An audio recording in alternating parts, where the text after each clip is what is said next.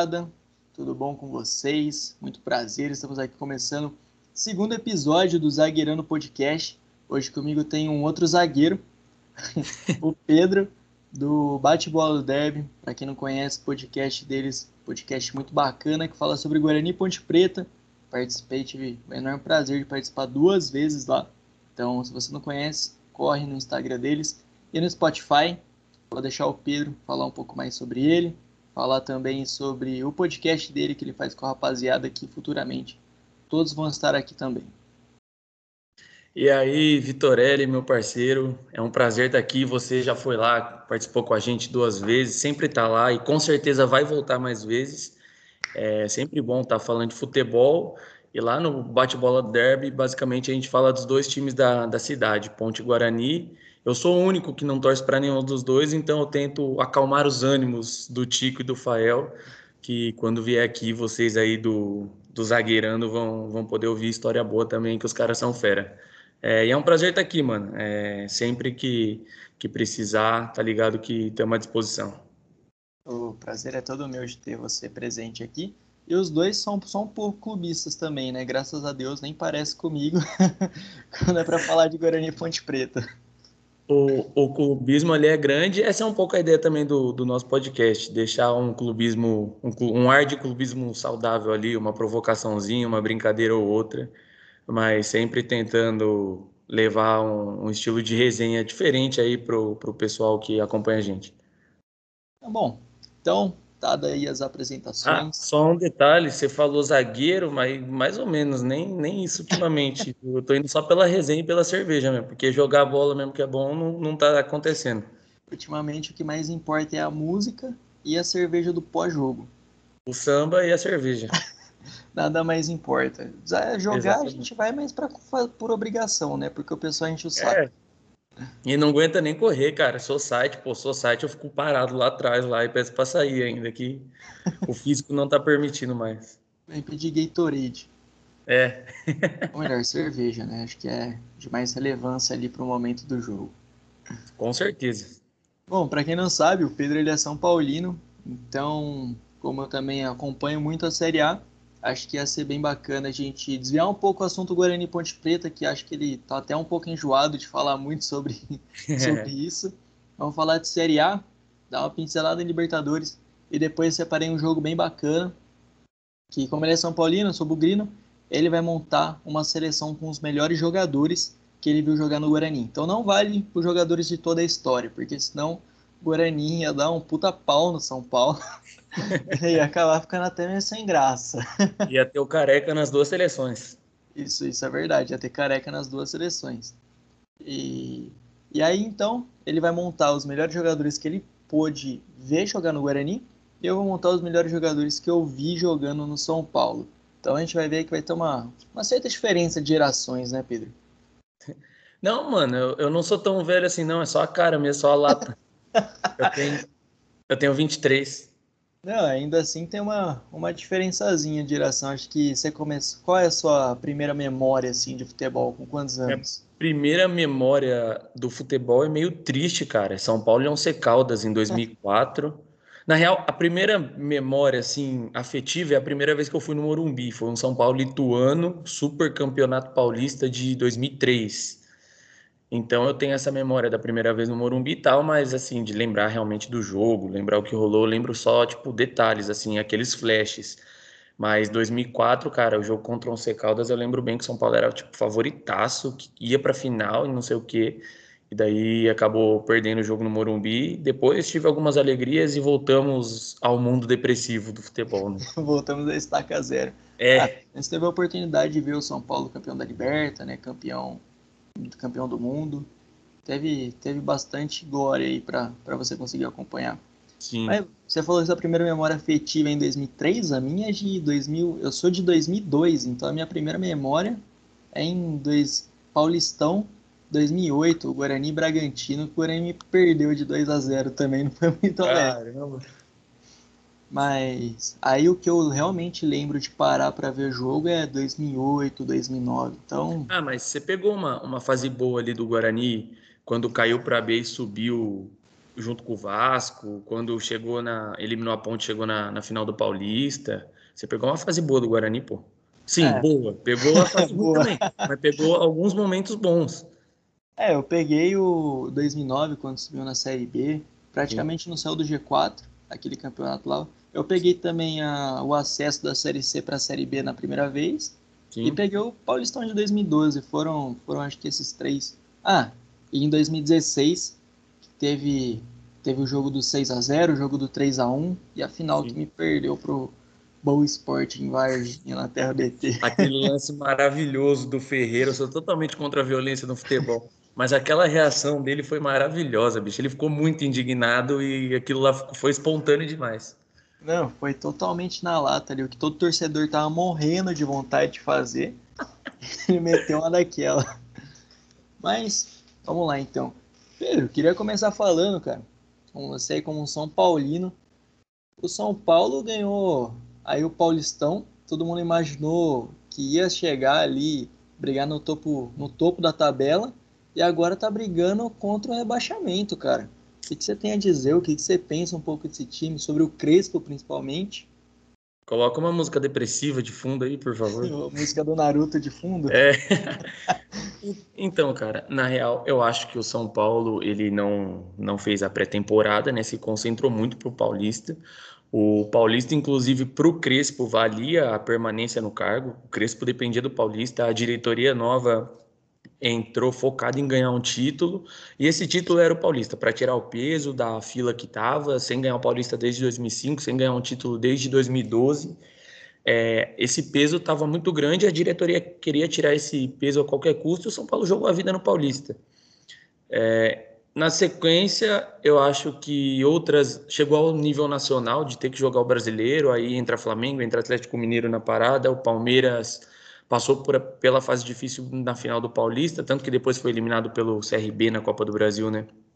É. Então o Palmeiras passou essa dificuldade, os times começaram a se fortificar e o São Paulo começou a enfraquecer com muito problema físico por conta da falta de pré-temporada e também com acho que a, o elenco defasado foi aparecendo quando o caldo engrossou, quando a coisa começou a ficar séria, acho que os defeitos do elenco foram aparecendo.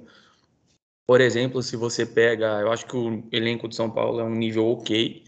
É óbvio que o top 2 é Flamengo e Atlético, o Palmeiras é a terceira força, assim, incontestável. E os resto, o resto das equipes estão abaixo. Mas, assim, o São Paulo, cara, ele tem muito moleque com responsabilidade grande. É, se você pegar o, os volantes que jogam no São Paulo, é Nestor, Lisieiro e Luan. E tem um Gabriel Neves, Uruguai, que chegou agora. Então, assim, são três garotos da base, cara. É assim, é complicado você jogar. Ah, os volantes jogam mal, o time não consegue construir, mas você vai cobrar os moleques que estão estão chegando agora é difícil. São Paulo não tem um jogador para chamar a responsa. O único que tinha foi mau caráter completamente com o clube, que era o Daniel Alves. É, nem vou emendar de falar dele, que eu vou acabar perdendo a fase atual, vou entrar em outro assunto aqui. Mas o Daniel Alves vacilou realmente com o São Paulo. Para quem falou que tinha amor à camisa, que veio por amor à camisa, ele fez muita coisa errada. E acho que esse momento atual se deve muito ao desgaste e à falta de experiência do elenco, a falta de um jogador para chamar a responsabilidade de um cara decisivo. O Flamengo tem dois, três caras decisivos, o Atlético tem um, dois. Palmeiras tem cara que decide na hora de chamar responsa, o São Paulo é um time formado por moleques e um gringo, que é o Rigoni, que é o diferenciado. O Rigoni realmente é quem faz a diferença no time atualmente. E o Crespo não deve ser mandado embora, sou totalmente contra a demissão dele, mas não deve ser poupado de algumas críticas também. No momento em que faz substituições, ele demora às vezes, às vezes troca errado, e o time dentro de campo não, não vem evoluindo. Isso aí provavelmente deve ser alguma coisa do dia a dia que não está rolando e que o time tem que evoluir. Mas eu sinto o time de São Paulo muito pesado. É, você lembra bem do Paulista, o São Paulo jogou até contra o Guarani.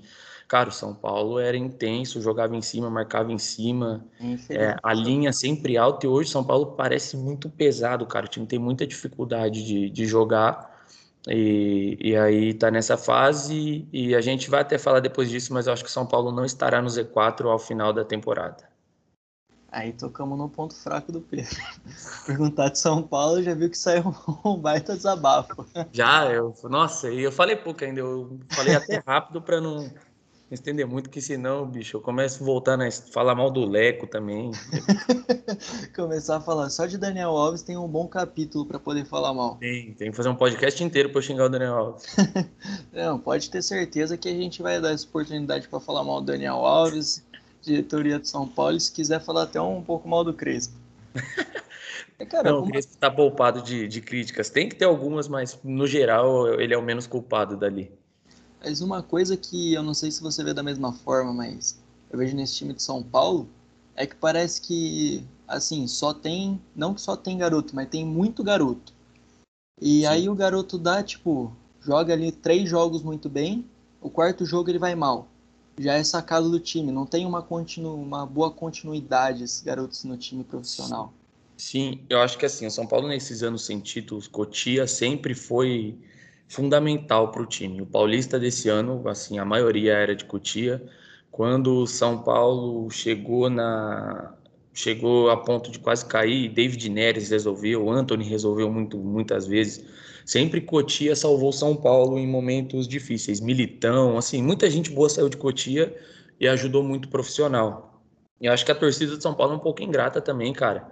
Pô, criticaram o Anthony aqui, criticaram o Casemiro, criticaram o Kaká. A torcida é chata com, com os moleques. E nessa situação de pressão é difícil dar continuidade. O Crespo ele tem que, que saber bancar muito bem. Então, tipo assim, eu acho que tem que dar oportunidade, mas o Crespo tem que saber dosar. E só que é difícil quando o elenco não tem opção também. Que nem eu achava certo ter um volante mais experiente, pra, que eu falei para você o problema do, dos volantes. A responsabilidade é toda no Nestor, no Luan e no Lisieiro. Isso daí é errado, cara. Que nem o Lisieiro é muito criticado. Ele joga muito. Para mim, o moleque é craque e falta um pouco de intensidade às vezes, mas ele é muito bom, muito bom de bola. Porém, às vezes falta aquele um cara mais experiente, um cara para segurar a bronca ali da, da pressão toda que esses moleques sofrem. Mas Cotia é importantíssimo, é importante usar os moleques para mim, tá com os moleques sempre lá, que eu banco. O problema é o resto da torcida e a imprensa que é um pouco chata. É, acho que tem até o caso do Elinho, quando ele estava no São Paulo, Sim. chegou ao ponto que ele não prestava mais, né? Já era escrachado. Mas a torcida do São Paulo é muito assim, ninguém presta, nada presta pro São Paulino. Isso Parece que é... a torcida do Guarani. É, é um, é um problema, cara. Nada presta. Jogou mal um jogo, não presta mais. Se dependesse da torcida de São Paulo, o elenco de São Paulo hoje era Rigoni e Luciano. O resto não presta, vai embora. É, coisa. Aquele clubismo gostoso que a gente tava falando antes de começar o podcast, né? É. Mas Aí... eu, eu sou um dos maiores críticos da torcida, da própria torcida de São Paulo. Eu acho foda, assim, quando o time tá no mau momento, ela é foda, mas quando o time ganha alguma coisa e depois decai, nossa senhora, cara. Parece que ganhou o Paulistão, voltou toda a soberba que tinha para. O torcedor tá louco. São Paulino. Ah, São Paulo tem que acabar, velho. acabar com o sofrimento. Mas, bom, já falando, tocando nesse assunto, parte de baixo da tabela, o Brasileirão, cara, tá, tá surpreendendo demais. A gente vê time como Fortaleza, que tá lá em cima, brigando. Eu acho, sim, que tem total condição de pegar essa Libertadores. Sim. E tem o Cuiabá também, que o pessoal falou que já pelas contratações era rebaixado certo. Tá então. Tá de tabela, meio de tabela para cima, brigando firme ali naquele, naquela posição que tá ali a oitavo, nono lugar por aí. Sim. E sobre isso, Queria te falar, quem você acha que cai esse ano? Lembrando que tem até Grêmio nessa zona de rebaixamento, é, né? Só falando um pouco da surpresa, o Fortaleza é um time muito arrumado. Eu não tinha visto ainda o Fortaleza jogar, vi na infeliz eliminação do São Paulo. é, São Paulo sempre está envolvido. E aí vi, vi o Fortaleza assim, um time muito arrumado. Realmente, assim, o jogo em Morumbi eles contaram um pouco com o senhor Volpe, né? Mas no jogo lá no, no Castelão, São Paulo não viu a cor da bola. O Fortaleza, assim, dominou São Paulo completamente. Um time muito arrumado. Uma, da, uma grata surpresa, o Fortaleza. O Juventude também bem arrumado. E a surpresa negativa, e já iniciando aqui o meu candidatíssimo ao Z4 é o Grêmio, cara. Foi campeão gaúcho, montou um bom time, bons nomes, um elenco forte. Para mim, um elenco forte como o do Palmeiras, por exemplo, em questão de nomes e tá no Z4 e uma luta para sair time grande quando entra entra no G4 é é foda. Time grande quando entra no, no Z4 a pressão é absurda. Mas vamos lá. Para mim já está rebaixado o, o esporte, né? É, como que o Lanterna, caramba. O Lanterna, ó, vou falar como tá a tabela agora dos quatro. Aqui, ó. Tá Chapecoense. É a Chape, isso. Esporte, Grêmio, Bahia, Santos, Juventude e América, por ali. Sim. América é o 14. E São é... Paulo depois, né? Sim, eu acho que Chape, Chape Sport, eu acho que já foram. A Chape, a Chape tem tudo para ser o novo Havaí, né? Um ano na B, muito forte para B e muito fraca para A. É. Acho que a Chape vai ficar um bom tempo nesse, nesse bate-volta.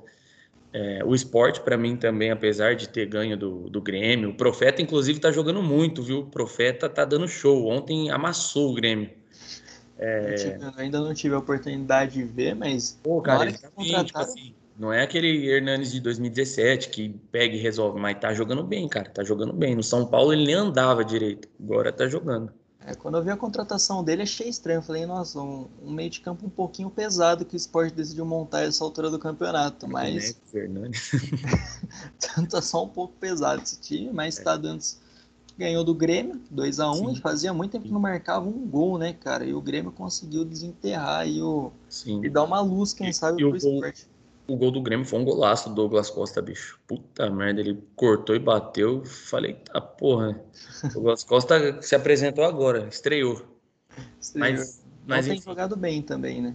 O Grêmio, o Grêmio, apesar é, com essa derrota aí, eu tipo assim, eu falar, ah, o Grêmio não vai cair, mas essa derrota pro esporte aí, bicho, coloca um ponto de interrogação gigante no Grêmio, que eu acho que não não consegue escapar e a 17 vaga é uma coisa difícil, porque você tem o Santos brigando, você tem o Bahia, o América, o Juventude e o próprio São Paulo. O próprio São Paulo tá, tá nessa, nessa briga aí. Cinco pontos de diferença do é. Bahia para o São Paulo. É, apesar de eu achar que não cai, eu acho que, que vai ser decidido tipo no final. Algum time que, obviamente, vacilar mais é o que vai cair, mas eu acho que o Santos, apesar de ter o pior futebol. Acho que o Santos está jogando até pior que o Grêmio. Vai ter um Santos e São Paulo agora que vai ser horrível. Eu acho que o Bahia, infelizmente, eu gosto muito do Bahia, é um clube que eu admiro demais. Eu acho que o Bahia, infelizmente, não, não vai resistir. Então fecha para você Chape, Sport, Grêmio e Bahia. Positivo, Chape, Sport, Grêmio e Bahia. Cara, eu tava dando uma olhada, eu, eu não consigo ver jogo do Santos. É, Vou te dizer que assim, eu começo a assistir um jogo ou outro do Santos, eu não consigo acabar de ver, porque é, é muito feio. A situação. Eu vi tá o 3 a 0 do Juventude, é feio, feio. É, é, bem difícil a situação do Santos mesmo. Mas eu acho que Grêmio não cai. Eu acho que assim, pelo mais que já tenha Felipão lá, acho que depois dessa derrota contra, contra o esporte vai ativar o, aquele negócio família escolar e vai fechar o fechar o grupo uhum. e jogar naquela naquela defesa esperando uma bola, depender do Douglas Costa. Sim. Que, cara, pelo menos que não esteja jogando bem, é, é um jogador ali que jogou a última Copa. Então. Sim, sim, veio, ele, veio do, ele veio do Bayern, direto do Bayern, sabe? É, assim, ele veio num nível muito, muito alto. É, eu acho que. Acho que vai ativar esse, esse modo aí o, o Grêmio e acho que se livra. Até porque se você for olhar na tabela, o Grêmio é o 18º, está com 22. O Santos está com 24 e é o Sim. primeiro fora da zona. É, é uma distância muito curta. Eu acho que cai então Chape, Sport, Bahia e Santos. Eu vou falar que eu gosto do Santos, mas eu não ia achar ruim Santos cair. Parar com essa história de time grande não cai. Time grande cai sim. Tem essa não, cai até pra ser. não, mas, mas faz sentido. Eu acho que a, o único ponto meu é que eu acho que essa derrota aí, em vez de alavancar, como você imagina, eu imagino que vai colocar o Grêmio ladeira abaixo. A questão é que você falou, é muito próximo. Então, normalmente, essa briga contra o rebaixamento, aí às vezes o time ganha três seguidas e já escapa. E já vai até pegar uma Sul-Americana, dependendo. Ah, vai até o 15 colocado, capaz de ir pra Sul-Americana do jeito que tá. É, porque. Se, pelo... se eu não me engano, tem isso, porque se até o nono for para Libertadores e um brasileiro ganhando a Sul-Americana, eu acho que vai, vai abrir até o 15 aí. O único time que não vai fazer nada no campeonato vai ser o 16 Fora a Copa do Brasil, né? Então tem, tem bastante coisa aí. Tem, é, esse ano, pelo que o pessoal tá falando, pode chegar a nove times na Libertadores. Sim, exatamente. É, vai ser da hora de ver a próxima Libertadores. Agora sim, falando lá da parte de cima. Tem, tem briga muito boa e tem muito time com um elenco muito da hora. Acho que Sim. os dois principais exemplos são Fortaleza e Bragantino, né? Sim, são times bem bacanas de ver, de ver jogar. Eu acho que o. Assim, eu falei até no, no bate-bola do Derby com os meninos, logo numa das primeiras gravações, eu falei que um modelo em que Ponte e Guarani deveriam se inspirar é o Fortaleza. Que o Fortaleza, assim, ele era um clube que estava na C, subiu um clube. Tudo, ele é mais popular que, que Guarani Ponte, vem de, um, é, vem de um local mais de massa, porém ele tinha mais ou menos a mesma estrutura. E hoje o Fortaleza está no nível de Atlético Paranaense, por exemplo, que é um clube grande, é, mesmo tá com uma estrutura inferior, que deve ter melhorado muito nos últimos anos, porque ninguém chega à toa no, no patamar que está. Mas o, o, Fortaleza fez um baita trabalho desde que subiu da C. Assim, foi um trabalho fantástico do Fortaleza e acho que é um clube que outros clubes de menor expressão deveriam, deveriam se inspirar neles. Fora que tem o Crispim lá, né? Isso aí já é um grande Sim, motivo. grande vovó, eliminou, eliminou São Paulo com o Tacheres de Córdoba. É, e, conte, e, é, da, é o que você está falando. É legal ver esse tipo de time jogar, porque hum. eu não sei, parece que são times que não jogam tão contraído, assim, com tanta pressão. Parece que é um time leve. Sim. Né? Roda a bola, sai che jogando. Sim. E chegou um, um, tempo no Brasil, tipo, 2000, depois de 2013 aí, até 2014, as equipes menores praticamente se fechavam em duas linhas de quatro e ficavam esperando o time, o time grande vir, tipo, e virou uma característica. Todo time no Brasil jogava no 4-2-3-1 e era isso não, não tinha outra saída, outra alternativa. É, e hoje em dia a gente vê o Fortaleza fazendo uma saída de três, atacando os adversários, o Bragantino jogando diferente. E até equipes menores, como a Ferroviária, por exemplo, no Paulistão, tentava fazer algo diferente. E é bem bacana. É, saiu daquele, daquele mesmismo do time, todo time menor jogar igual. Isso daí acabou. E eu acho muito legal e que tem tem espaço para essas ideias novas no, no, futebol, até nos times que são inferiores tecnicamente. É, Fortaleza fazendo saída de, com três zagueiros, a famosa saída lavoupiana, que aliás tem matéria lá na página explicando um pouco sobre isso. Exatamente. O, o, Pedro tanto me fala que, pelo visto, ele é apaixonado do ataque posicional do Bragantino, né?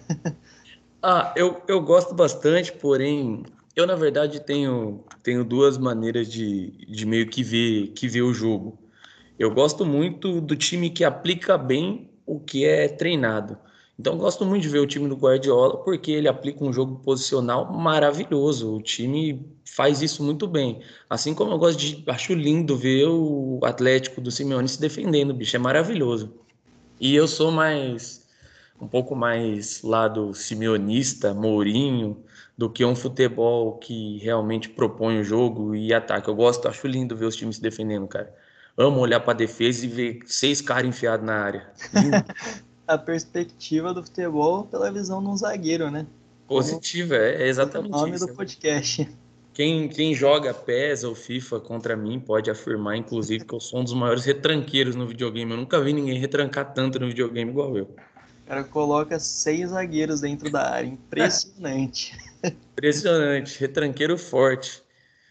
E Pedro, falando ainda Sobre a parte de cima da tabela, como você acha que fica as colocações? Quer que eu fale aqui quem está até o, o sétimo, para você ter uma ideia? Não, essa daí é que na outra eu não lembrava o Lanterna. A Chape, velho, a Chape tá tão coitada aí. Empatou com São Paulo, eu não lembrava que era, que era eles o Lanterna. Fugiu o nome a falar CSA, o CSA nem na. CSA primeira... é foda. É, nem na primeira divisão, tá? É... Então, eu acho que o, depende muito da Copa do Brasil que vai rolar entre Flamengo e Atlético. Porque o Flamengo está na Libertadores, mas é só mais um jogo. Então tem foco total no Brasileirão. E o, e o Flamengo tem dois jogos a menos que o Atlético, né? Deixa eu confirmar aqui. É. Dois jogos a menos. Jogos a menos. Uma diferença de oito, oito pontos, nove pontos. Tá oito. Oito, então. Eu provavelmente aposto no Flamengo, campeão. O time do Flamengo, a gente pode até depois falar um pouco mais. Para mim, é o melhor do Brasil hoje, em questão de futebol jogado, em questão de é, talento individual dos jogadores. Para mim, é disparado o melhor, apesar do Atlético estar tá se fortificando. Acho que o Atlético vai ficar para trás, vai é, patinar um pouco e vai sair um ano, um ano fantástico, mas sem título. O Atlético acho que vai sair zerado esse ano, por incrível que pareça. Então ficaria Flamengo, Atlético, Palmeiras e Red Bull Bragantino. Fortaleza pega a quinta vaga. Mas você acha que dá Fortaleza na Copa do Brasil? Não, Copa do Brasil. Se bem que, ó, cara, o jogo do, do Fortaleza é mais favorável do que do Atlético. A questão seria a final com o Flamengo, né? É, mas se bem que Flamengo chegando a tudo isso de final não vai conseguir, acho que também dar tanta prioridade pro brasileiro. Aí abre também mais uma, mais uma possibilidade para alguém chegar, né? Só é. corrigindo, ah. o Flamengo tá a 11 do a 11. 11. Não, mas eu acredito no no Flasão, Renato Gaúcho completamente boleiro, boleirão, ele, cara, esse cara para levar os jogadores deve ser muito bom, deve fazer bem demais para o grupo, é um cara que sabe lidar muito, muito bem com os atletas, e não é nem taticamente o ponto forte dele, cara, o ponto forte dele é saber, saber levar os atletas, principalmente no futebol brasileiro, onde a resenha e o, como fala, aquele... Ele tem o tato de falar com os atletas e isso daí é fundamental. É, o cara que foi jogador, né? E no Brasil, ainda mais num time que tem tanta estrela assim, às vezes é complicado Sim. você conseguir manter todo mundo dentro da casinha, né? E o cara, e o cara é resenha, pô, o cara é resenha. Final do Mundial, o Grêmio foi jogar contra o Real Madrid, não sei se você, se você lembra, o Grêmio foi jogar contra o Real Madrid e aquele foco da imprensa falando do jogo, não sei o que. Um dia antes do jogo, ele dá uma coletiva falando que jogou mais que o Cristiano Ronaldo. Todo mundo o cara é maluco. falar disso. Todo mundo começou a falar disso, tá ligado?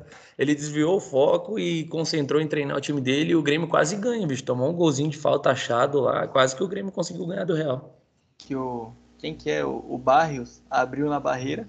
Foi o Barrios e o Luan, eu acho. Os dois estavam juntos e um saiu, um abriu e passou no meio do outro, assim. Foi foi gol do Real. É. Então Fortaleza de fora, Bragantino em quarto. E Bragantino ainda tem a final da Sul-Americana para jogar, né? Sim, mas o Fortaleza a... também tem a Copa do Brasil, né? É, nossa, é, vai dar Copa, até um Copa nó na Brasil. cabeça a quantidade de na... vaga na Libertadores na... que vai abrir. Sim, ó, na real, os times de cima da tabela do G4, todos estão disputando uma vaga na Libertadores através de outras competições. Isso, é, tem isso aí também. Acho que daqui quem não tá é o Corinthians, e o Inter, mas aí já é o sexto, sétimo colocado no campeonato. Entendeu?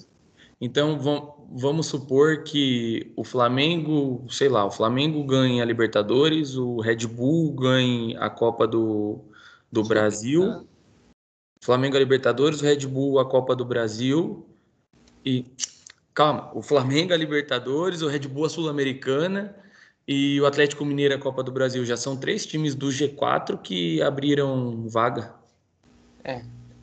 Pô, já, já, já, abre outro, outro G4 praticamente. É, exatamente. Do, do terceiro para baixo, por exemplo, é outro G4.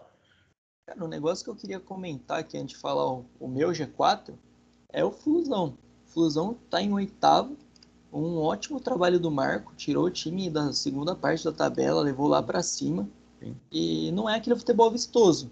É, eu, pelo menos, não acho um futebol muito vistoso, mas é um time que está funcionando. Com as peças que ele tem, muito garoto jovem também. Sim, uma molecada muito boa do Fluminense. Tem o, o centroavante do, do Flu, me fugiu o nome dele. O, o Luiz não, Henrique é... ou não? Isso, Luiz Henrique. Luiz pra Henrique, mim, esse cara é craque e não vai demorar para estar tá na Europa também. Joga muita bola. O, o Flu, inclusive, tem uma base muito subestimada, a categoria de base do Fluminense. Falam muito de Santos, de São Paulo, mas o Fluminense sempre com, com bons garotos, Gerson, Pedro, é, o próprio o, o Kennedy, se eu não me engano, era do Fluminense. Não tenho certeza, mas eu acho que foi também. Se eu não me engano, o Kennedy do Fluminense, aí o João Pedro, que tá no. Ele tá no Watford, né? É, Richard, é que o Richardson era do América Mineiro, mas o Richardson passou por lá e tem atualmente muito moleque bom de bola lá. É, eu acho o time do Flu legal desde o Roger Machado. Muita gente não, não entendeu a demissão do Roger mas eu acho que não foi pela eliminação na Libertadores, o futebol do Fluminense realmente decaiu no primeiro primeira parte aí. Campeonato Carioca, confesso que não acompanhei, mas na Libertadores, aleatoriamente, acompanhei o Fluminense, né? os jogos que fez, e o time do Roger estava jogando bem, estava encaixadinho. depois foi eliminado e decaiu no Brasileirão. E é legal ver o, o Marcão aí tendo mais uma oportunidade. Ele, como interino, sempre entra muito bem. E é legal ver que ele está sendo mantido no cargo aí. Sempre que ele entra, ele faz o, o Flusão jogar bola. É, e vale dizer também que na Libertadores eu vi Fluminense e Barcelona e eu até comentei na página que, na minha opinião, meteram a mão no, no Fluminense ali de forma até feia. Teve um Sim, pênalti. No, no jogo em Guayaquil, né? Isso. Não, no jogo, acho que foi no, em Guayaquil ou no Rio? No segundo jogo. O segundo foi lá, eu acho. Foi lá? É, então foi no jogo lá em Guayaquil. Foi. Isso. Eu achei feio o jogo, cara. Ali. Aquela coisa, né? Não tem. Teve um pênalti, que na minha opinião foi escandaloso. E não teve nem consulta no VAR. Mas é aquela coisa, vai trocando uma faltinha aqui, inverte um cartão, deixa de dar uma falta, isso aí vai deixando o time nervoso. E você via que chegou no segundo tempo, o time do Fluminense estava totalmente pilhado já, gente tinha entrado na pilha do time. Sim. E aí não conseguiu manter o resultado. Realmente, a arbitragem atrapalhando o jogo de maneira geral, pilha muito os jogadores, ainda mais em Libertadores, bicho. Em Libertadores vira, vira guerra, vira Aí descamba. Igual o Corinthians em 2013 lá.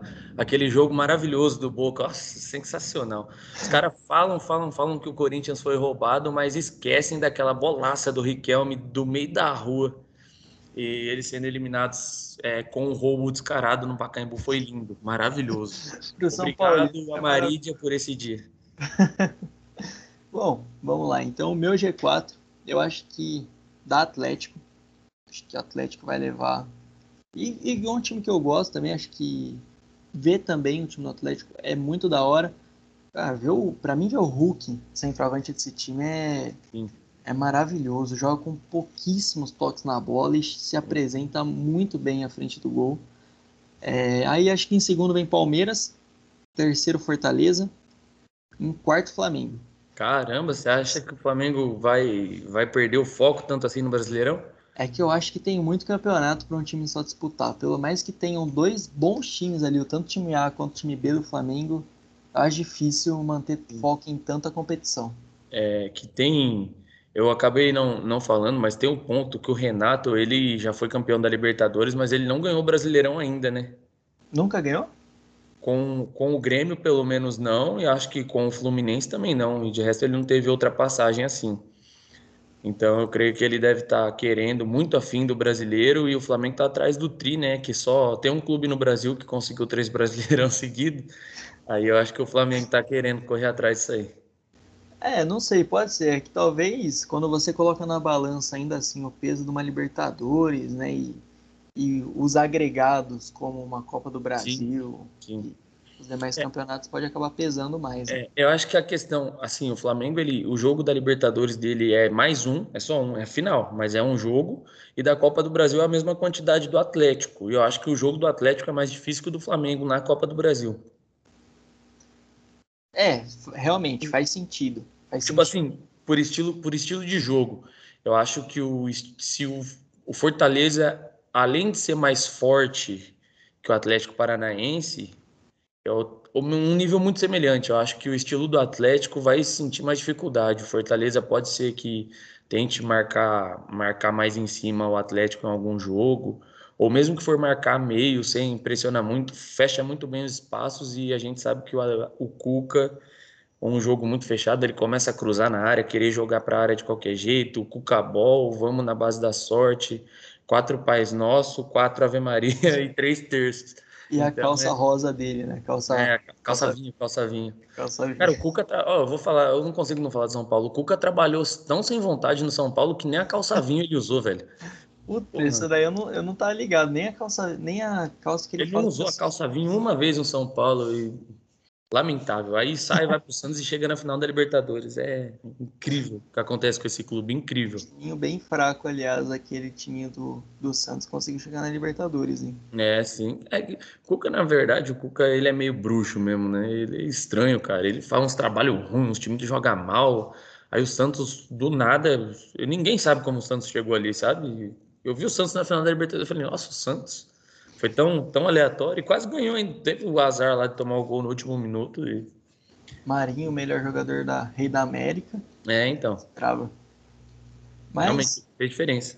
Antes de fechar aí Brasileirão e partir para Libertadores, que eu, eu tô bem afim de falar dessa final aí, Sim. já que eu senti um pouco do lado que você tá, tá achando que vai dar.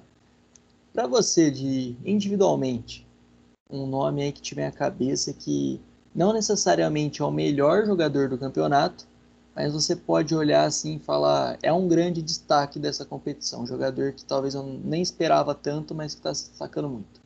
Ó, eu vou começar por um time pequeno, porque passou os jogos contra os grandes do Juventude, todos passaram na Rede Globo de televisão. Eu acabei vendo os jogos do Juventude, cara. Um moleque do Juventude que eu gostei muito é o Guilherme Castilho. Ele tem uma bola parada excelente, bate bem na bola. Contra o Santos, acho que ele deu duas assistências, uma em falta e outra em escanteio. E é bem dinâmico no meio, joga como aquele camisa 10 atrás do centroavante, joga um pouco mais recuado como um meia, um segundo volante. É um menino que, tudo bem que eu só vi três jogos, né? Pode ser que ele tenha jogado os três bem e, os outros todos mal. E o torcedor do Juventude deve estar falando: nossa, esse moleque é burro. Mas dos, dos, jogos que, que eu vi dele, cara, é um moleque que eu gostei muito. Guilherme Castilho e o próprio Ricardo Bueno do Juventude também, que já estava morto no mundo do futebol e ninguém nem lembrava mais que existia esse cara. O torcedor do Palmeiras não deve ter muita saudade dele. É, ele ele tá bem também no Juventude nos jogos que eu vi, um baita centroavante e que está substituindo outro centroavante do Juventude, que era o Matheus, que era até artilheiro, o Matheus, Matheus Alves, né? Matheus Peixoto. Matheus Peixoto, isso. Matheus Peixoto estava sendo artilheiro aí do Juventude. Cara, dos times grandes eu vou, parece que eu tô, parece que eu sou flamenguista aqui mas um destaque que eu vou fazer é o Michael. Ele, o Renato recuperou ele, ele veio do, do Goiás e muito criticado com o Rogério Senna, a torcida do Flamengo bateu muito nele. O moleque veio do Goiás com um cara liso, rápido, driblava todo mundo, fazia um fogo ali na, na defesa adversária, causava o caos ali pelo lado.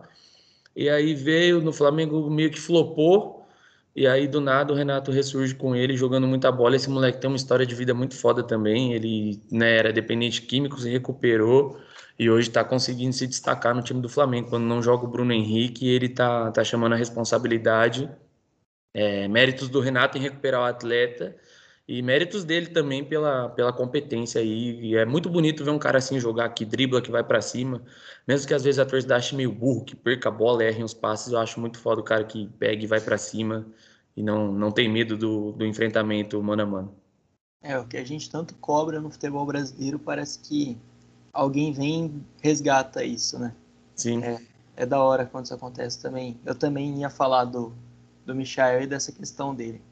Mas falar aqui também, um, pelo, apesar do time não estar tá bem, o goleiro do Grêmio, Chapecó, acho que Sim. um grande goleiro, novo, é, pegou uma responsabilidade ali porque já vinha uma sequência de péssimos goleiros no Grêmio, cara. Sim. E o Vanderlei eu achei que ia ser a solução desse time do Grêmio. Foi muito abaixo. Depois, depois do Groi, o Grêmio também não. Baixou agora só o menino aí, o Chapecó. E é realmente muito bom goleiro. Muito bom goleiro mesmo. Uhum. Acho que outro. É, eu ia falar o Matheus Peixoto, mas uhum. infelizmente foi embora. É que o Matheus Peixoto, cara, é um jogador. Eu, tenho, eu sempre tive o costume de fazer anotação em caderninho desde pequeno. Uhum. Um jogador que eu vi no Braga, quando era só Bragantino, em 2018, jogando bola, falava, ah, isso aí vai, vai, vai pra Série A. Aí o, o Red Bull comprou o Bragantino, não, não utilizou muito ele foi parar no Juventude, começou a jogar muita bola na Série A. É, infelizmente saiu. Uhum. Mas, deixa eu ver aqui. No Cuiabá tem, tem o volante que era do Flamengo. Como é que chama o garoto? Putz, eu acho que eu acho que eu sei quem é, eu só eu não vou lembrar. Não é, é sem ser o João Gomes, o outro moleque. Eu é, não vou lembrar o nome dele agora. Que, que vergonha que passou no podcast mas o volante do Cuiabá, garoto que veio do Flamengo, acho que joga muita bola.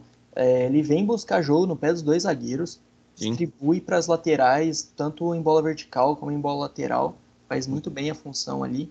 O atacante do Fluminense, como a gente disse, o Luiz Henrique. O Luiz Henrique é um grande jogador. A movimentação dele no time do Fluminense me lembra muito o Gabigol no próprio Flamengo. Ele joga ali enfiado e cai muito para as pontas. Uhum. ele é rápido, ele é forte E eu tava vendo também o Rafa Scout falar na página dele que é o jogador padrão europeu. Uhum. Ele dribla, ele é forte, ele é alto, tem uma finalização apuradíssima e Sim. vai para cima. É, não tem medo de jogar bola. Acho que é um jogador aí a ficar de olho. E acho que para fechar, não, tem dois. Tem o Arthur, lógico, que tá, chegou aí para a seleção. Sim. Ponta direita do Bragantino. Sim. Lucas Crispim. Brincadeira. E o Ederson. Pouquíssimo clubismo. E o Ederson, volante do Fortaleza também. Sim, muito bom, muito bom. E pouco foi utilizado no Corinthians, eu não sei porquê. Grande jogador, controla o meio-campo do time do Fortaleza e joga muito bem. Não tem Sim, medo de jogar também. Né? Muito né? bom. Outro, outro garoto que, que se destacou é o goleiro do Atlético Paranaense, também o Bento, né? Isso. Você é. falou do, na hora que você falou do goleiro do Grêmio, eu, eu lembrei dele. E o Atlético Paranaense incrível, cara. Veio o Everton, aí saiu o Everton, veio o Santos e agora esse moleque aí. Parabéns para o Atlético Paranaense. Estamos precisando de um, de um treinador de goleiro na base assim pro São Paulo. Já tá parecendo o Palmeiras, só revela goleiro. É, então. Ó, agora que a gente falou aqui, fechamos uma lista de Brasileirão, falamos bastante de Brasileirão, vamos falar um pouquinho rapidão aqui de Libertadores também, para não ficar nada muito longo, porque ainda tem o jogo lá que a gente quebrou a cabeça para pensar em alguns nomes. Quebrou um forte a cabeça para pensar em algumas posições de cada time. Sim, foi difícil. aí imagina ainda mais para você pensar em Guarani na, no, nos momentos aí que o time passou, tenha sido mais difícil do que para mim pensar em São Paulo, porque ainda é. são grandes nomes. Sim, realmente para o São Paulo é ou não, é mais fácil, né? Porque tá mais em, muito mais em destaque na, na mídia e tal, fica realmente mais fácil de, de fazer. Mas vamos lá. Palmeiras e Flamengo, final da Libertadores, mais uma final brasileira. Eu vi que você tá ali com mais para o lado do Flamengo do que para o Palmeiras, mas me conta um pouco o que você está pensando desse jogo, o que você acha que vai rolar. Sim, Flamengo favorito, é, porém o Abel Ferreira, para mim, apesar de muitos não gostarem, ah, o estilo, não sei o que, é o melhor treinador hoje do Brasil. Em questão tática, é assim, o time do Palmeiras ele marca muito bem, sabe fechar o espaço quando tem que preencher o meio-campo, ele preenche, quando tem que marcar time que joga muito aberto, ele marca também. Sabe muito bem não fazer antijogo, mas controlar o jogo mesmo se defendendo. Você pode ver todo mundo falar o Palmeiras se retranca, não sei o quê, mas o Palmeiras mesmo fechado, ele consegue controlar o seu adversário, induzir seu adversário ao erro e sair em contra-ataque. O Dudu deu um upgrade muito forte nisso. O Dudu, a chegada do Dudu, sem o Dudu, o Palmeiras não não estaria no nível que está hoje. E, cara, o Palmeiras vai praticamente focar nesse jogo, dar a vida nesse jogo mas eu acho o Flamengo favorito. É você controlar o jogo defensivamente contra o Flamengo é difícil. Se você, se o Palmeiras fizer o que eu estou imaginando que ele vai fazer, que é entrar com uma linha de três, os laterais voltarem, fazer até uma linha de cinco em alguns momentos para se defender, como vem fazendo o, o Abel Ferreira. Eu acho que o Palmeiras não, não vai conseguir segurar, porque você atrair o Flamengo ali para sua defesa é muito perigoso, cara. Bruno Henrique, Gabigol, são Arrascaeta, são jogadores que se aparece uma bola, eles podem decidir o jogo. E é perigosíssimo o Palmeiras deixar o Flamengo no último terço ali, é muito perigoso. Porém, tem aquele, aquela coisa, é um jogo, né? Se o Palmeiras achar uma bola, ele pode abrir 1 a 0 e controlar o resultado tranquilamente, mas eu acho que dá Flamengo. É, eu já vou para outro lado, cara. Eu, eu entendo e concordo em certas partes sobre deixar o Flamengo jogar mas também concordo que o Abel é o melhor técnico do Brasil, porque é o que mais entende do jogo. É, pode ser o. Assim, não tem o que você falar. Chegou na final da, do Paulistão, jogando com quase o time C, tá na final da Libertadores e é o segundo colocado é, no Brasileirão. Não, não tem como. Eu, eu, não entendo, de verdade, eu não entendo quando o torcedor do Palmeiras pede para ele ir embora. Sim. É, são números. Os números estão aí e acho que quando são contra os números você não tem o que discutir, né? Sim. Só, só um adendo, eu fiz até um texto no meu, no meu Facebook, cara, falando disso no, no dia do Palmeiras e Palmeiras e Atlético na Libertadores. Eu falei que até antes daquele jogo, o Abel Ferreira, se perdesse, provavelmente seria mandado embora.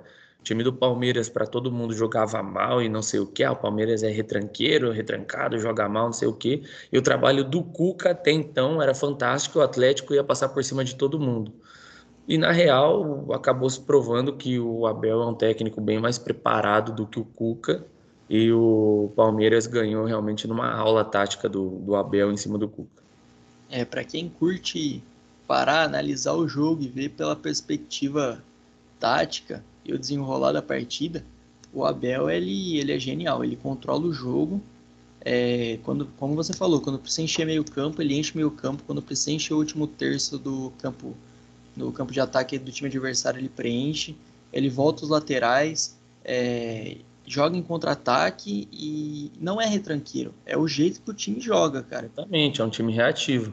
Espera a melhor oportunidade, tanto que você vê que não é toda retomada de bola que o time parte igual louco pro campo de ataque. Tem Sim. um momento certo, quando não dá para ir, vai tocando a bola, vai tentando achar o espaço. Normalmente não são assim, surgiram os gols do time do Palmeiras, realmente são jogadas de contra-ataque, mas um contra-ataque muito bem armado. É, eu gosto muito de ver o time do Palmeiras jogar, pelo menos seja um time mais defensivo. Eu acho que da Palmeiras. Eu sou, eu assim, não confio muito no Arão, cara. Mas você acha? Eu acho, eu acho que o Arão ele melhorou muito, cara. Melhorou muito.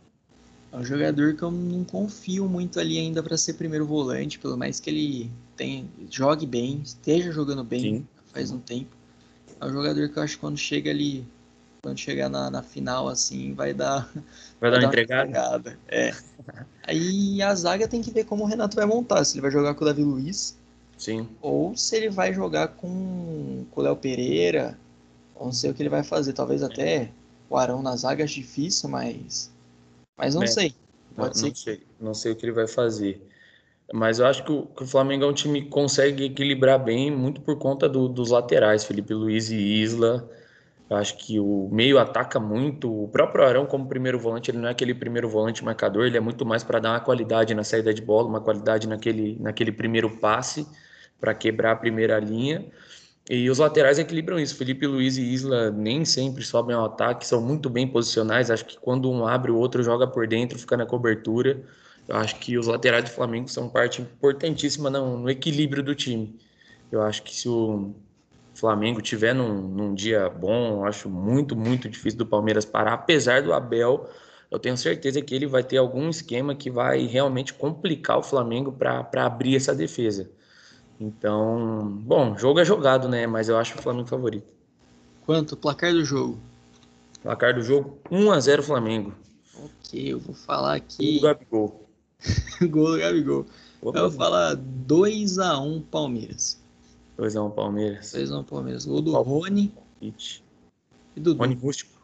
Rony Rústico, o homem da Liberta. Se ele tem que jogar com a chuteira, que nem meu irmão, Matheus Torelli fala, Rony só joga Libertadores e se ele jogar com a chuteira rosa dele.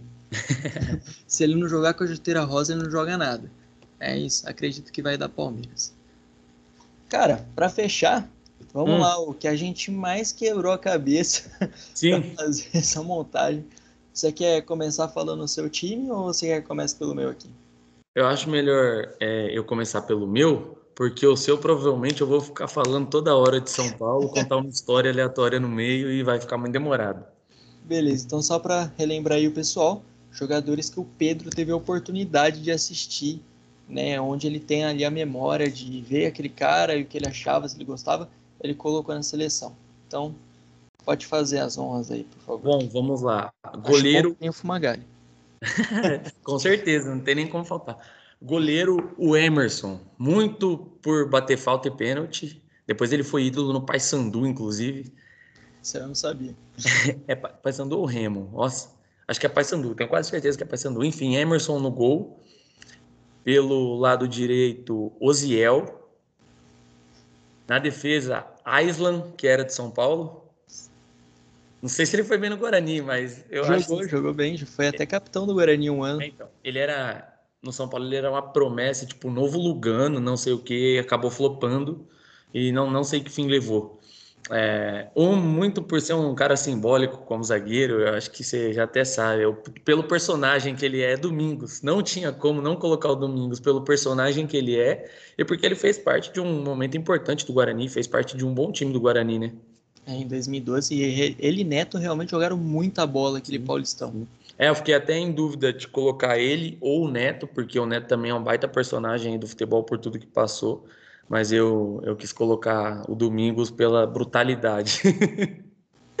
é, pelo lado esquerdo, o Bidu, o Bidu, inclusive, sempre no bate-bola do derby, até antes da gente começar o projeto aí, eu falava com o Fael, eu falava, Fael, cara, esse Bidu é muito bom de bola, esse moleque é muito bom, ele é um lateral, tipo assim, moderno, um dos poucos no Brasil que consegue construir por dentro, que é um conceito muito usado hoje na Europa, o lateral tá por dentro para ajudar na construção, e o Bidu faz isso muito bem, e o time do Guarani é favorece para isso, né? Os laterais jogam bem soltos, a saída lavopiana do Daniel Paulista, o Guardiola do interior é, é muito boa e favorece o jogo do Bidu. Então, o Bidu é um cara que eu gosto muito, muito mesmo. Acho ele um lateral muito habilidoso e se tiver cabeça no lugar, pode, pode chegar longe. No, no meio-campo, a dupla de volantes, Ricardinho e pelo atual momento, por ser um momento que eu estou acompanhando muito o Guarani, acho um cara fundamental para o Guarani, Rodrigo Andrade. O que esse cara tem de intensidade, o que esse cara corre, tanto ele como o Ricardinho, eu acho que, assim, talvez falte um camisa 5 mais marcador, mas o que esses caras correm é, assim, absurdo, absurdo. Tanto que os dois cobrem ali o meio campo, acho que ficaria bem consistente. O 10, eu preciso falar ou não? Ou pode pular essa parte? O Spin? Brincadeira.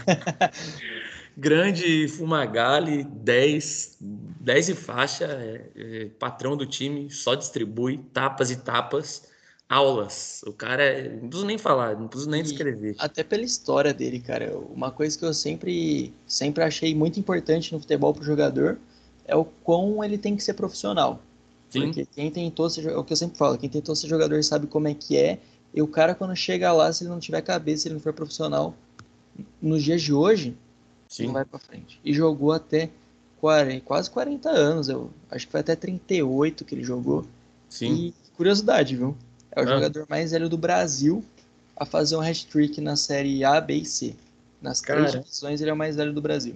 Caramba, eu não sabia disso, não tinha essa informação. No jogo contra o ABC, 6 a 0 Guarani, ele fez um hat-trick na semifinal.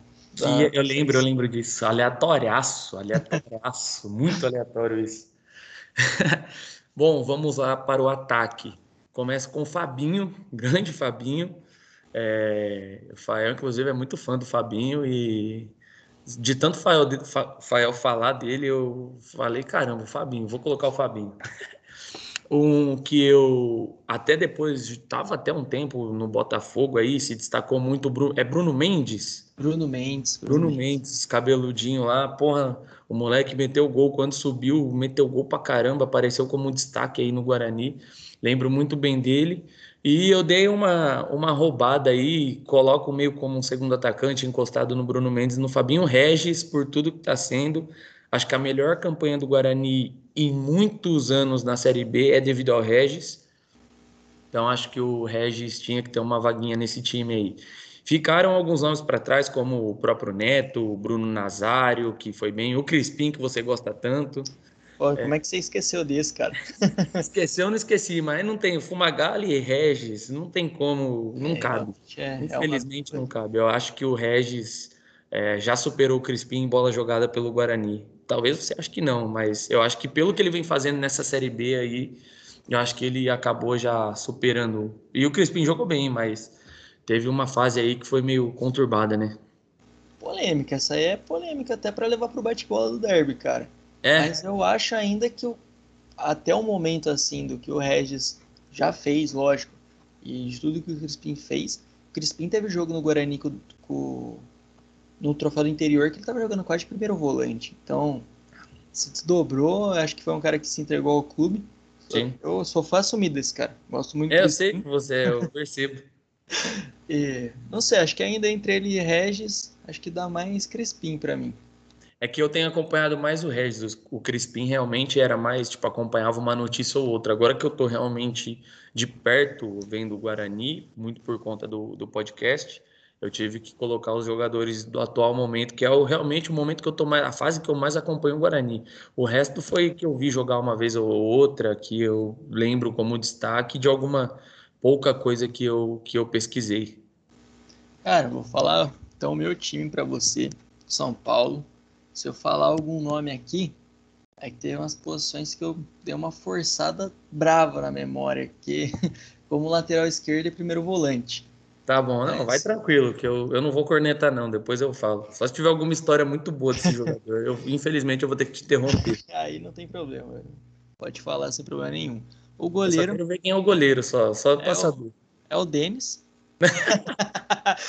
Por tudo que fez aí de ficar esquentando o banco pro Rogério C. É, o Rogério, não, até é verdade, porque. Se for ver por esse ponto, ele merecia, cara. Entregar Gatorade pro Rogério não é, devia é, ser uma tarefa fácil. Mas é que eu tava até pensando, refletindo hoje, falando com a molecada da escola também. É, não teve outro goleiro nesses tempos. Nem que você possa fazer uma menção honrosa, cara. Sim. Sim. Foi sombra de nada, nada, nada. É, então... É, eu tava, só fazer antes de você começar, eu tava com, com um amigo meu falando sobre. A gente estava no projeto de fazer a escalação de São Paulo de cada década, dos anos 40, dos anos 50, 60, 70. E o Rogério, ele tá simplesmente na década de 2000 a 2010, 2010 a 2020, bicho. É absurdo. É, realmente. Aí meu lateral direito é o Militão. O Militão, quando ele surgiu, eu falava que era um cara que não ia dar certo como lateral. É, acertei aí entre, entre algumas algumas ênfases, mas Militão é. na lateral direita de São Paulo, ainda assim, ele foi. Você via que ele era superior à maioria dos laterais Sou no bravo. Brasil. Mesmo tendo acabado de subir. Sim. Fazia muito gol de cabeça, era muito bom jogador. Muito diferenciado. Miranda, Miranda de zagueiro, é, tanto pela primeira passagem como pelo que está jogando agora, acho que é um dos melhores zagueiros na, no país atualmente. O outro zagueiro é o Breno, Breno em chamas, que jogou muito bem também no São Paulo. E o lateral esquerdo, não sei se você concorda, se você tem um nome melhor. Eu coloquei o Álvaro Pereira. Bom, talvez eu colocaria o Reinaldo, apesar do Álvaro Pereira ter feito um ano muito bom, 2014 ele foi bem. Eu acho que o Reinaldo tem mais tempo de São Paulo, um, números melhores e esse título paulista aí, para mim, foi o título dele, cara. Ele merecia demais. Sofreu muito, passou mal com a torcida de São Paulo. A torcida de São Paulo, assim, criticou ele, críticas pesadas, e ele é merecedor do que. Tá jogando mal, hein, Reinaldo? Precisa melhorar, mas. Mas é merecedor, merecedor, cara. Eu, eu colocaria o Reinaldo. Mas Álvaro Pereira, 100% aqui, vai. É celeste, né, mano? Uruguai, Uruguai no São Paulo vai muito bem. Eu coloquei ele nesse time até porque eu lembrei da Copa, né? Enquanto ele estava no São Paulo, ele jogou a Copa do Mundo de 2014, não foi? Sim, e completamente louco da cabeça, desmaiou, voltou pro jogo. É, era um maluco, maluco do bem, mas o Álvaro Pereira era completamente maluco. E teve um jogo do, do São Paulo que ele desmaiou também, aconteceu a mesma coisa. Ele apagou, não sei se você já viu, foi contra o Criciúma. São Paulo perdeu no Morumbi, ele apagou, velho. Ele apagou e depois não lembrava o resultado do jogo. Louco, completamente maluco das ideias. É o maluco do bem. Bom demais no futebol brasileiro essas maluco coisas. do bem. Aí o volante, aqui eu, eu confesso que foi onde eu até estava conversando com você antes da gente começar a gravar. É a posição mais difícil, mas agora me veio até um nome na cabeça aqui que é o Souza. Sim, Souza mas eu acho que ainda fico com o Luan de primeiro Sim. volante. Maravilhoso, maravilhoso. Muito bem, eu sou um dos maiores fãs do Luan desde que o Luan subiu profissional. Eu lembro que ele estreou contra o Corinthians e já entrou tomando amarelo, dando carrinho, gritando. Eu falei, mano, esse moleque é maravilhoso. Luanzinho, muito merecedor, muito merecedor, Luan. Excelente, foi muito bem, foi bem demais. E, segundo, ali, eu montei um time com três, três uhum. jogadores no meio campo. O Luan, Hernanes, que Boa, ótimo, incontestável. é incontestável. E o Kaká. Para uhum. mim, o uhum. pessoal criticou muito ele na, na, quando ele voltou pro Brasil. Falou que ele não foi tão bem, mas. Nossa, eu lembro que eu, foi uma época que. Eu nunca fui muito fã de São Paulo, uhum. por motivos de 1986 ali, né? é brincadeira, eu sempre, sempre acompanhei no bastante. Minuto. Hã? No último minuto. No último minuto. Puta mas eu sempre acompanhei bastante São Paulo por ter jogador novo e aquela mescla de jogador novo com a experiência. Sempre uhum. me chamou muita atenção. Então, e eu sempre fui muito fã do Kaká. Quando ele veio para São Paulo, eu acho que eu acompanhei o Campeonato Brasileiro inteiro.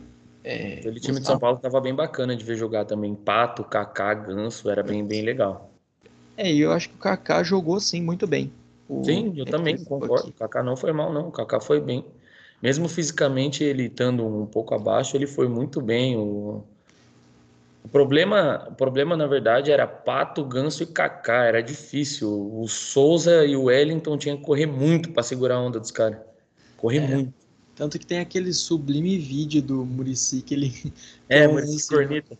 O Murici fala: Olha esse meio campo que levinho. É, Olha como é que eles estão. O ganso, a mobilidade do ganso. esse vídeo, mano, é um dos melhores vídeos do futebol. Sim, Murici é muito bom, pô. Murici é maravilhoso, velho. E no ataque, foi onde mais me trouxe dúvida. Eu coloquei o Lucas, por Sim, ser criado da base. Também contestável. Fabiano, tem cara de São Paulo, então não tinha como deixar ele de fora. Uhum. E Adriano. Mas tem duas menções honrosas aqui, que uma pode ser que o pessoal com memória curta vai me xingar. Uhum. Mas o Pato, os dois Sim. primeiros anos do Pato no São Paulo, cara, foi coisa de maluco. Ele foi coisa de mais de meia participação por gol. É, o ano dele de 2015 com o Osório, assim, o Pato é, era absurdo, era absurdo. E o que ele tinha facilidade de cortar e bater e fazer era absurdo, absurdo. É realmente maravilhoso. O pessoal vai lembrar da última passagem dele, mas se lembrar dos dois primeiros anos de empréstimo, o que esse cara fez no São Paulo foi, foi realmente absurdo. Eu achei que ele ia voltar a engrenar. O patrão do time era bizarro, bizarro. E o outro é o Dagoberto. Sim. Eu, que eu sempre curti também muito da Dagoberto no time, mas acho que, pô, entre Adriano e Dagoberto é. Sim, é que a passagem do, do Adriano foi, foi mais curta, né? Mas foi sensacional. Imperador e outro, Imperador e Fabiano no ataque, pô, queria, viu? Nossa, o Lucas ainda correndo para eles. Sim, não, time Time top, time muito bom, com o Luan na marcação, nossa senhora, maravilhoso. Parece até o time que você montou do Guarani, tão bom quanto. É, sim, pô, oh, daria, um, daria um jogo bom, cara. Ah, daria um jogão. Mas, cara. Fabinho, Bruno Mendes e Regis e Kaká, Luiz Fabiano, nossa, jogão. Comparação maravilhosa. Jogão, Excelente. É, e o, o Dagoberto é o que eu, eu tava até comentando contigo antes. Ele tem mais tempo em grande nível no São Paulo, mas acho que ganhou. O Adriano tem o título brasileiro, né? Acho que pesa mais. Sim, é, mas é que assim, o Dagoberto teve alguns momentos de o próprio ano de 2008, onde São Paulo teve muita dúvida se seria campeão, a famosa campanha a arrancada histórica, onde na virada do turno estava 11 pontos atrás do Grêmio e, e foi campeão o Dagoberto e o Borges foram fundamentais naquele ano. E o Dagoberto, assim, o que ele corria, o que ele se entregava era, era maravilhoso. E assim como o Adriano, um cara que se identificou muito com o clube, sempre bateu no peito, vestiu a camisa. Apesar de ser um cara polêmico e muito criticado pela torcida muitas vezes. É aquele cara meio que fazia algumas declarações polêmicas, forçou a saída quando precisou sair. E assim, coisas do futebol, forçou a saída para o Inter, mas eu acho que que bem. Mas o Adriano também, assim, não tenho nenhum. É não tenho um favorito. Qualquer um, é, nenhuma ressalva sobre o Adriano é maravilhoso. Qualquer um dos dois ali com o Luiz Fabiano ficaria bom, hein? Quem dera, aliás, hein? Quem dera. Mas então, agradeço mais uma vez, fechando aqui o podcast. Pô, fizemos quase duas horas de, de conversa. Falei ia ficar igual o pode pá antes de entrar. Eu falei, falei, esse daqui eu falo demais, bicho, vai ficar muito tempo. Ah, mas aí que é da hora. Conversamos sobre Campeonato Brasileiro, deu uma falada de Libertadores, falo muito de Campeonato Brasileiro. E ainda fizemos esse joguinho aqui que foi bom para forçar os neurônios, né? Exatamente. Não, muito bom, um prazer. É, você trazer, trazer o Tico e o Fael também vai ser muito bom. Os caras são muito resenha, muito fera. E, mano, é um prazer, sucesso no seu podcast, lá na sua página no, no Insta, que é sempre sensacional, matérias bem legais. Parabéns pelo trabalho e, mano, tamo junto. Quando precisar e sempre que quiser colar no, no bate-bola do Derby, tá sempre convidado. E espero que passando essa fase aí de, de pandemia, a gente possa, além de tomar uma, gravar alguma coisa junto aí. Vai ser, sem dúvida, assim que possível, gravar alguma coisa para a página. É, vocês também sempre convidados a poder retornar. Vou chamar o Rafa e o Tico para participar, são os próximos convidados. Maravilha. É, quero falar ainda mais com, com o Rafa, né? Por motivos, motivos óbvios. Cara, vocês dois têm muita coisa em comum. Os dois zagueiros jogaram na, no projeto aí do Guarani de base. Ele jogou também um tempo. E bugrinos, baita. Essa é uma conversa maravilhosa que todo torcedor bugrino deveria escutar. Escutar um pouco do que os dois corneteiros têm a falar, né? Exatamente. Então é isso, agradeço. Mais uma vez vou falar para todo mundo aí, para geral que tá ouvindo, vai lá no podcast da rapaziada. O bate-bola do derby é muito bom. É, eu vejo, eu vejo pelo podcast, é, no YouTube principalmente, porque é mais da hora que dá para ver a, as caras e books que saem ali, é maravilhoso. Acompanha sempre, é realmente um trabalho sensacional que eles fazem. Vou deixar, tem, tem descrição no podcast para poder deixar link? O que? O bate-bola do derby? É, dá para deixar no Spotify o, o link? Dá, dá para deixar, tem como deixar link do Spotify, do YouTube, do Insta, eu mando para você depois. Da hora, então a gente vai fazer isso aí e vocês têm que entrar lá, obrigação moral de geral, pode crer? Mais uma vez agradecer a participação do Rafa, agradecer a todos. Uma boa semana e até o próximo podcast, sai depois do dia 25. Valeu!